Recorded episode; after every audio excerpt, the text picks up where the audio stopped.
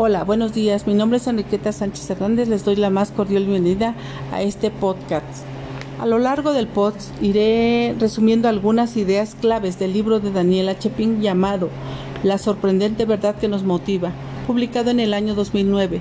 Es un libro imprescindible para las personas que desean saber más sobre la motivación y cómo se desarrolla dentro del ámbito laboral. No cabe duda que la motivación es un aspecto fundamental del bienestar en el trabajo y en esta obra elaborada por Daniel Pink nos motiva a cambiar nuestro enfoque sobre la motivación laboral, respaldando sus afirmaciones con numerosos datos resultado de investigaciones científicas que desmienten algunas de las principales teorías de las que se sustentan las organizaciones para dirigir a sus empleados. Hoy en día es fácil encontrarse con trabajadores poco interesados por su trabajo, la falta de interés de algunos administrativos a la hora de atendernos y la organización no tiene el conocimiento de las verdaderas fuentes de la motivación humana. Hablemos de la motivación 2.0. Para Pink, la motivación 2.0 es la apropiada para las actividades más rutinarias que fomenta una conducta movida por los deseos extrínsecos y se preocupa menos por la satisfacción inherente a una actividad, dando mayor importancia a las gratificaciones extrínsecas. Y que realmente lo que nos motiva son las ganas en definitiva de cambiar, de evolucionar, de crecer y eso es lo que motiva al ser humano, su necesidad de compartir y su necesidad de amar. La motivación de la que habla Pink son la intrínseca y la extrínseca. La motivación extrínseca es la que nos impulsa a hacer cosas por el simple gusto de hacerlas. Esta motivación nace en el individuo y la extrínseca se basa en recibir dinero, recompensas y castigos o presiones externas. Es aquella que proviene desde fuera y que se basa en recompensas negativas o positivas, pero está fuera del control de las personas que realizan esta acción. El sistema operativo 2.0 ha funcionado durante mucho tiempo, pero hoy en día hemos reunido ya muchos indicios de que este modo de entender la motivación y en general el comportamiento humano se está quedando obsoleto. Las conductas de tipo X y tipo Y, el sistema operativo motivación 2.0 dependía de lo que se llama la conducta de tipo X, esta conducta está motivada por los deseos extrínsecos, se preocupa menos por la satisfacción inherente de una actividad y más por las gratificaciones externas que, sea, ésta aporta. El sistema operativo 3.0, que es la actualización necesaria para adaptarnos a las nuevas realidades de cómo nos organizamos, cómo pensamos y cómo hacemos lo que hacemos, depende de la llamada conducta tipo I. La conducta tipo I está más alimentada por deseos extrínsecos que por extrínsecos. Se preocupa menos por las gratificaciones externas que aporta una actividad y más por su satisfacción inherente. La teoría de la autodeterminación nos indica que tenemos tres necesidades psicológicas innatas, que es la competencia, la autonomía, las relaciones. Cuando estas tres están satisfechas nos sentimos motivados, producimos y somos felices. En cambio, cuando se frustran, todo esto se hunde. Y es que ser humano significa tener un impulso aparte de intentar sobrevivir y que busca gratificaciones. Este es el interesarnos. Y solo emerge cuando las condiciones que nos rodean nos apoyan Existen dos principales conductas que pueden fomentarse en un equipo. Comportamiento de tipo X y la motivación 2.0 que fomenta una conducta movida por los deseos extrínsecos y se preocupa menos por la satisfacción inherente de una actividad, dando mayor importancia a las gratificaciones extrínsecas.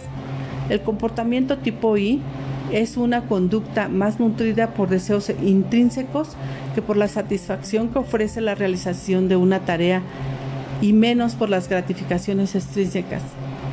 Cabe resaltar que el comportamiento de tipo I no es innato, se hace. Es decir, podemos fomentar esta conducta con un entorno y condiciones apropiadas, siempre y cuando las compensaciones básicas sean adecuadas.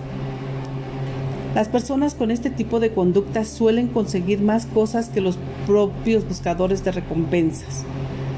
Un claro ejemplo que tenemos es Wikipedia, Linux, entre otros. Y además suelen gozar de un mayor bienestar físico y mental.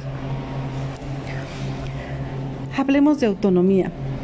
Dicen que la autonomía es un concepto que se sitúa más allá del empoderamiento que es palabras de Pink.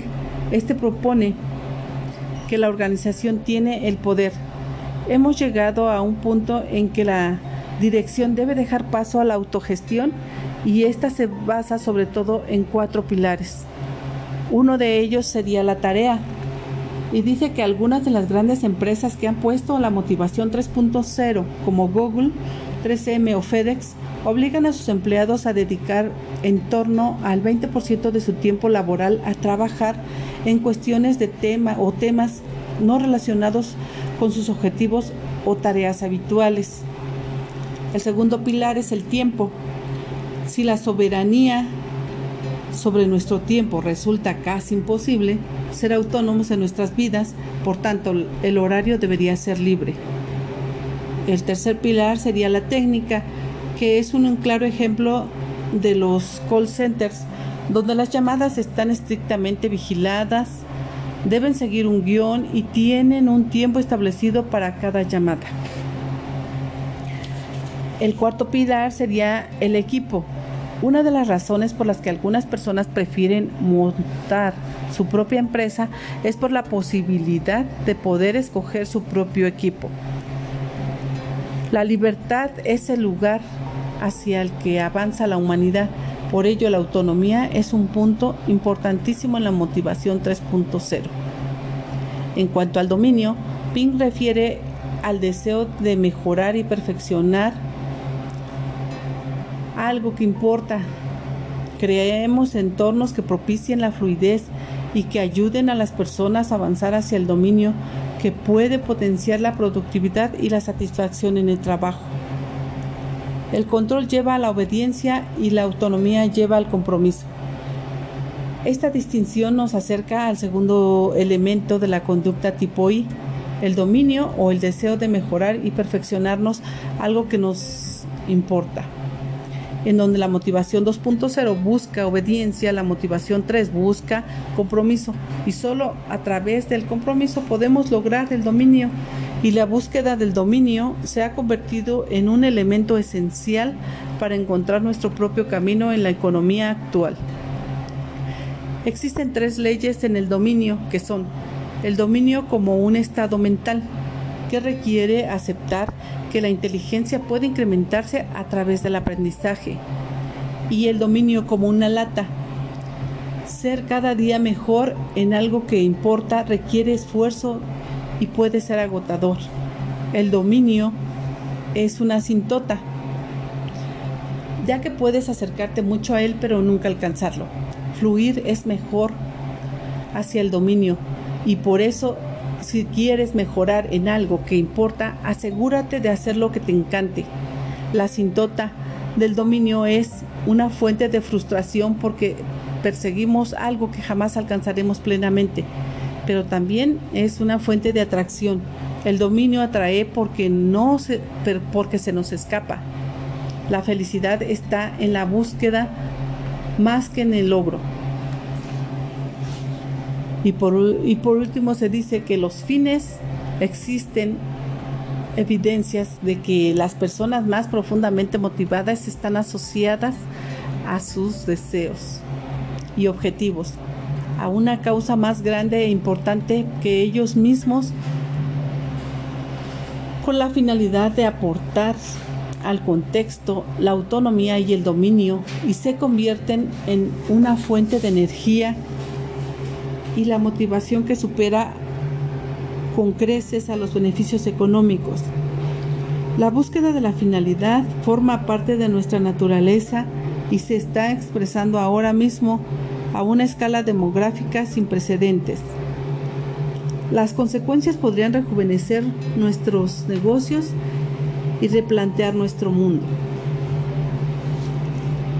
Concluyo que desde mi punto de vista personal, Esta obra nos ofrece además multitud de consejos de aplicar desde la dirección de las organizaciones y por ello es muy recomendable también para empresarios y gerentes, ya que su finalidad es mejorar el ambiente de trabajo, fomentando la autonomía y también el compromiso de los empleados. No obstante, existen motivos que seamos para que seamos optimistas de tal forma que los científicos que estudian la motivación humana, varios de los cuales han sido citados en este libro, nos ofrecen una explicación más aguda y precisa tanto de la actuación como la condición del ser humano.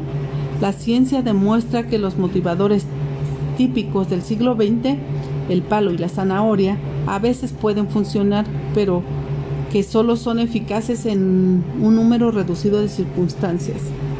La ciencia revela que el secreto de un rendimiento óptimo no radica en nuestro impulso biológico ni en nuestro impulso ante el premio o el castigo, sino en nuestro deseo profundamente arraigado de dirigir nuestras propias vidas, de extender y expandir nuestras capacidades y de vivir una vida que tenga una finalidad. desprender de las viejas asunciones es difícil. Deshacerse de las viejas costumbres lo es aún todavía más. Pero la ciencia confirma que los seres humanos no somos caballos que galopan tras una ansiada zanahoria. Somos conscientes de lo que no estamos destinados a hacer y a ser pasivos y obedientes. Estamos diseñados para la actividad y el compromiso y sabemos que las experiencias más enriquecedoras de nuestra vida no ocurren cuando buscamos la aprobación de los demás, sino cuando escuchamos nuestra propia voz. Hacemos algo que nos importa, lo hacemos bien y nos ponemos al servicio de, la causa, de una causa que va más allá de nosotros mismos. Sin duda es un libro muy de gran interés y que podemos aplicar en nuestra vida laboral. Deseo que tengan un excelente día. Gracias por su atención.